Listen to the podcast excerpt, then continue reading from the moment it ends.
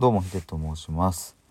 えー今回はですね深い感情にアクセスするというテーマで話していきたいと思います。えっ、とですね今日の話はですねあの、まあ、今後ちょっとどこかでもう一度お話ししたいなって思うくらい、すごく自分にとっては大切なというか重要な話でもあるんですけれどもまあちょっと今日はですねあの今朝かなツイートしたところの内容を引っ張ってきてそこからちょっと話したいと思います。えっ、と今日ですね朝こんなことをツイートしました。いろいろとやるせない思いがありここには収まりきらないけどでも僕はある種怒りにも似たような感覚で心の領域についてもっと深めていく僕の興味関心を突き詰めることがいつか誰かの何かを豊かにすることができたらそんな嬉しいことはないこの世に生まれてきた意味はそれかもで続けてですねこのツイートに対して、えー怒りというのは決してネガティブなものだけではない。根っこにある部分はマジクソって思っている気持ち。それが怒りとなって原動力になり僕の心へのあ僕の心への関心という興味の目を出させてくれた。辛いことだらけだけどもマイナスに行けば行くだけその分プラスに転換した力は強いはず。まあ、こんなことをつぶやいたんですね。えーまあそしたらですね僕のこのツイートに対してえっ、といつもですね聞いてくださる方、まあ、スマイリーさんという方がいらっしゃるんですけども、えーこんな風に言ってくださったんですよ。え次のツイートです。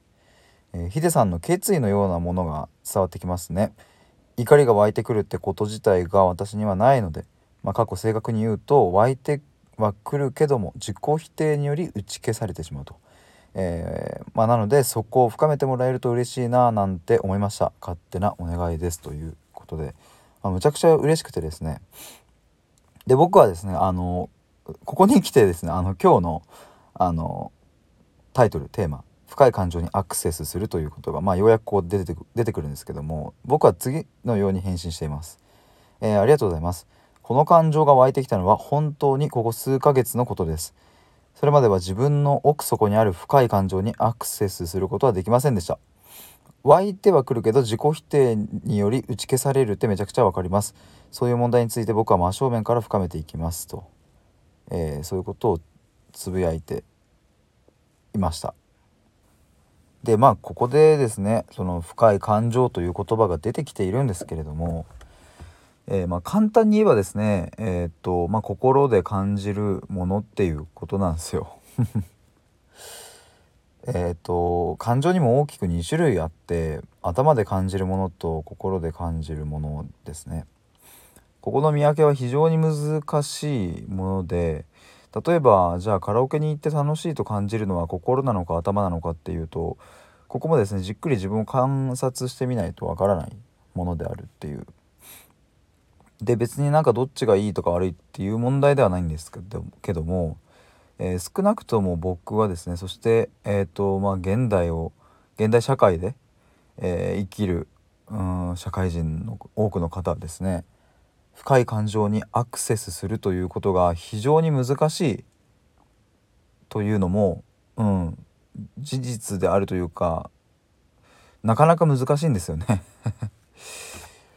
や っぱり頭でえっ、となんだろうなこうあるべきとか社会人としてはこうでなきゃいけないみたいなところが頭で感じているので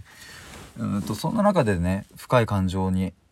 まあ、つまり心での感じる純粋な気持ちっていうのを受け取るのは難しいんですですよね。で僕はここでは怒りという言葉を使っていますが、まあ、そもそもですねあの怒りっていう感情を自分の中で正確にキャッチすることができて初めて楽しいとか嬉しいとかそういう、喜怒哀楽で言えばポジティブに分類されるような感情を自分で感じ取ることができると僕は最近になってついにこの感覚を、うん、ちょっとずつちょっとずつ味わえているような感じがするんですね。えーまあでも僕もですねまだまだ悩みは尽きないので えっとそんな完璧でもないしまだ深い感情にアクセスしきれてない部分はありますがまあつまりはそういうことですとまたちょっとここに関してはあのじっくり話したいと思います。えーというわけで、えー以上です。